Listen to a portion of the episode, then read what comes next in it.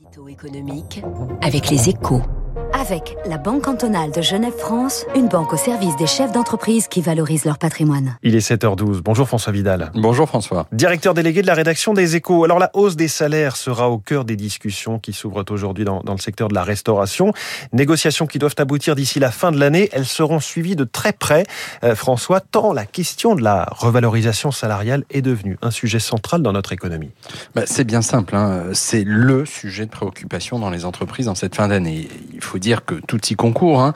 D'abord parce que les résultats de l'année s'annoncent exceptionnels dans de nombreux secteurs, ce qui fait naître des revendications salariales après plusieurs années de stabilité et un millésime 2020 particulièrement éprouvant. Ensuite, les pénuries de main-d'œuvre dans de nombreux métiers obligent les recruteurs à, à relever les rémunérations qu'ils proposent. Enfin, et c'est sans doute le point le plus important à terme, parce que l'inflation a fait son grand retour. Hein. Pour combien de temps? Alors ça, personne ne, ne, le sait. Mais en octobre, les prix à la consommation ont augmenté de 2,6% en rythme annuel, ce qui fait peser une menace sur le pouvoir d'achat. D'ailleurs, Geoffroy Roux de Bézieux, patron du MEDEF, a indiqué en début de semaine que beaucoup d'entreprises augmenteraient les salaires début 2022.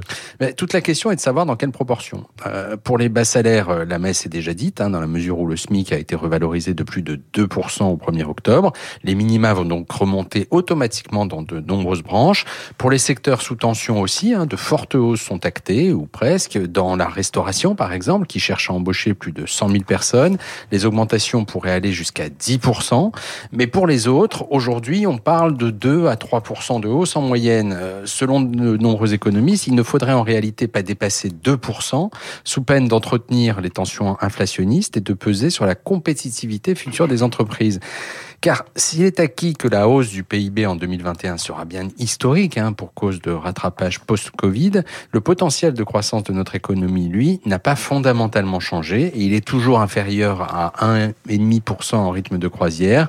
Reste à savoir si ce discours de la raison est aujourd'hui audible. Merci François Vidal et je renvoie à votre journal Les Échos à ce sujet ainsi qu'au sujet de la machinerie complexe de l'indemnité inflation, dossier en page 2 aujourd'hui des Échos. Il est 7h15 dans un instant notre invité Christian de Boissieu alors que la BCE s'inquiète du boom des prix